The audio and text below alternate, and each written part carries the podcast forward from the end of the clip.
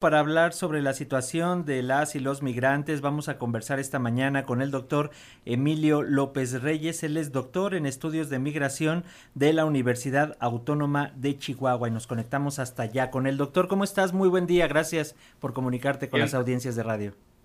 Bien, bien, buenos días. Pues muchas gracias por la, por la invitación. Pues, eh, pues al igual que todos, algo consternado por esta situación. Este, no se nos había presentado en una estación migratoria pues una situación de esta naturaleza. O sea, habíamos este, visto, lamentablemente Juárez pues es como un laboratorio social, no habíamos visto este, choques o alguna situación de esta naturaleza, pero no dentro de una estación eh, migratoria. Oye, doctor, eh, ¿Cuál es la situación en estos momentos desde tu punto de vista respecto al tema migratorio ahí en Chihuahua? Eh, nos enteramos por ahí que después de este incendio, eh, pues circularon muchas eh, falsedades en Internet que, que, después del incendio pues les iban a dar chance de cruzar a los Estados Unidos a los migrantes. Entonces se lanzó una caravana, pero pues los detuvieron. ¿Cuál es la situación después de, de esto que estamos comentando? Bien, eh, pues me gustaría nada más así como de que hablar que ha sido como una serie de eventos en cadena, ¿no? Este, previo a la situación de que se presentó hace dos días, pues eh, hay que considerar primero que nada que hay entre 10.000 y 12.000 personas, o sea, es la estimación que da el INAMI de personas que se encuentran en la ciudad. Entonces, ¿esto qué significa? Estamos sobrepasados en las capacidades de toda la infraestructura que atiende las poblaciones migrantes, es decir, eh, espacios de acogida, albergues, este, eh, todos, este, todos los las organizaciones de la sociedad civil, el, albergue federal, el municipal, eh, están al borde de capacidades, o sea, es decir, Juárez se convirtió pues en el, en el lugar de destino, ya no es Tijuana, y esto tiene que ver también con la aplicación CBP One, con esto, con lo que estaban ingresando a Estados Unidos, este, pues rápidamente, este, para sus casos. Lamentablemente ocurre esto, esto hace dos días y el día de ayer surge un rumor y esto lamentablemente es la desinformación que surge entre ellos mismos de que si cruzaban un punto eh, que está cercano eh, por el borde allá por la X, este, iban a poder cruzar. Y pues era un rumor totalmente falso, o sea, eh, les permitieron el ingreso a algunos con la misma situación de la, de, de la aplicación del título 42, o sea, se les registra y se les expulsa nuevamente a cada ciudad Juárez. Entonces, y esto pues ya sin la posibilidad de que vuelvan a aplicar. Entonces, eh, pues esto continúa generando más este, contención, más crisis, más desesperación en las personas.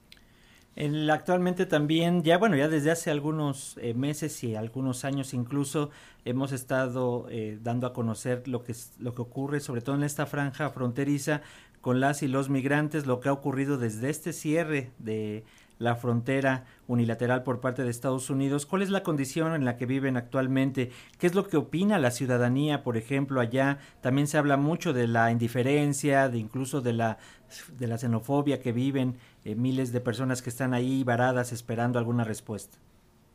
Bien, eh, pues es, es, bien interesante porque lamentablemente, eh, como ya comentas, este evento sí ha generado pues un, choque cultural muy fuerte, una tensión cultural muy fuerte. Lamentablemente, pues sí ha habido eh, la falta de capacidad ya en, o, sea, o, más bien el, que las capacidades estén sobrepasadas en las instituciones, pues ha generado que muchos migrantes estén en las calles. Entonces, previo a esta situación, eh, pues el municipio ya, ya había comentado que lamentablemente es un, comentario muy fuerte de que iba a limpiar las calles de los venezolanos, ¿no? De, que es la población que, que, más ha estado llegando.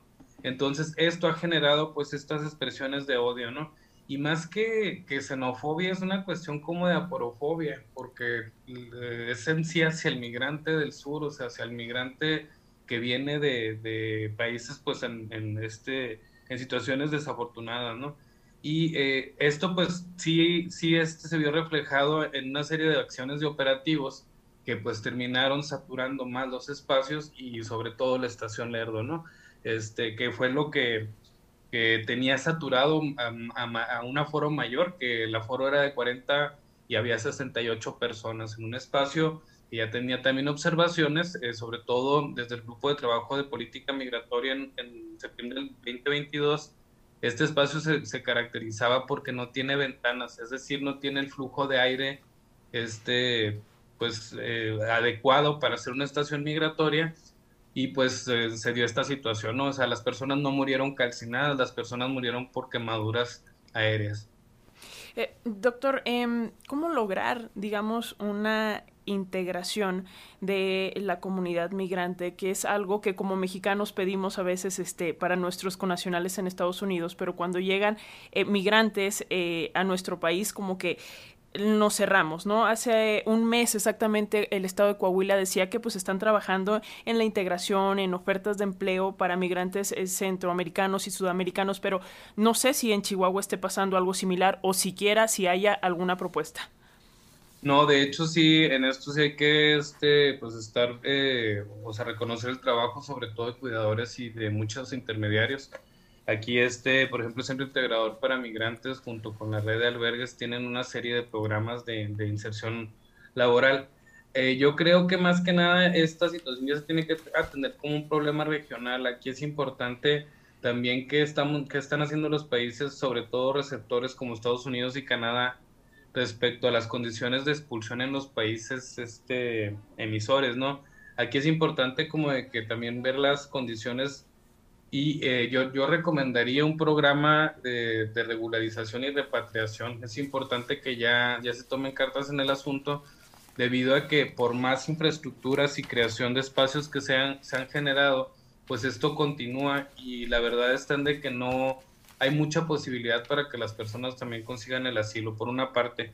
Y por otra, yo sí hago un llamado a que eh, estamos pensando únicamente en migrantes extranjeros y la verdad de que en estos flujos mixtos pues nos estamos topando con muchas poblaciones que son desplazadas de Michoacán, Guerrero y Oaxaca, es decir, mexicanos, sobre todo de Michoacán, que se encuentran en una situación de que necesitan este, protección porque los está persiguiendo el cártel Jalisco Nueva Generación o la familia michoacana y que están en riesgo en estas ciudades, o sea, donde ciudades como Tijuana, Ciudad Juárez o Reynosa pueden ser alcanzados por los mismos miembros de estos grupos criminales.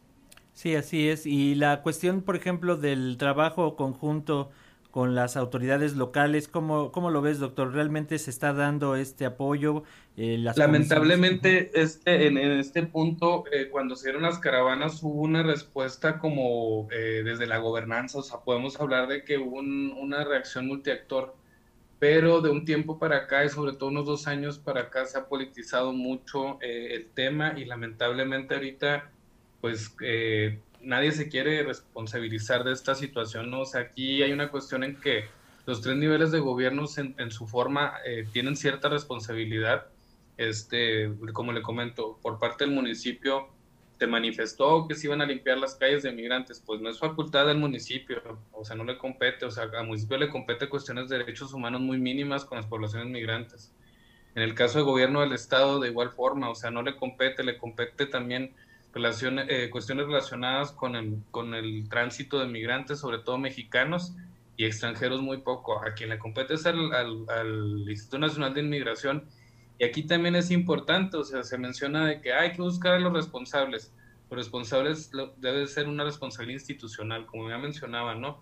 Tiene que acudir este, el comisionado de inmigración a aclarar la situación y no responsabilizar a este, ah, que es que se rentó una empresa privada de seguridad. Ah, claro, pero la renta le hizo una dependencia federal y el lugar en donde ocurrieron los hechos es un órgano desconcentrado de la Secretaría de Gobernación. Entonces, aquí no hay cómo evadir mucho la responsabilidad.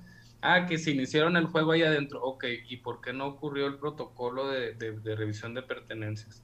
Es decir, ¿por qué no se les este, privó de, de este, elementos para que iniciaran el incendio?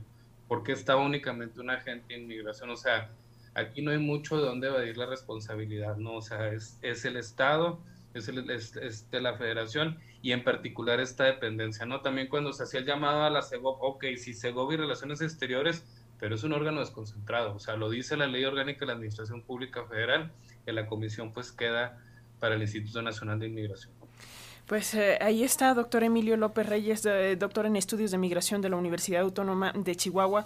Un, panorama complicado, pero eh, pues eh, hay que seguir abordando estos temas, por supuesto, y seguiremos en comunicación si nos lo permites.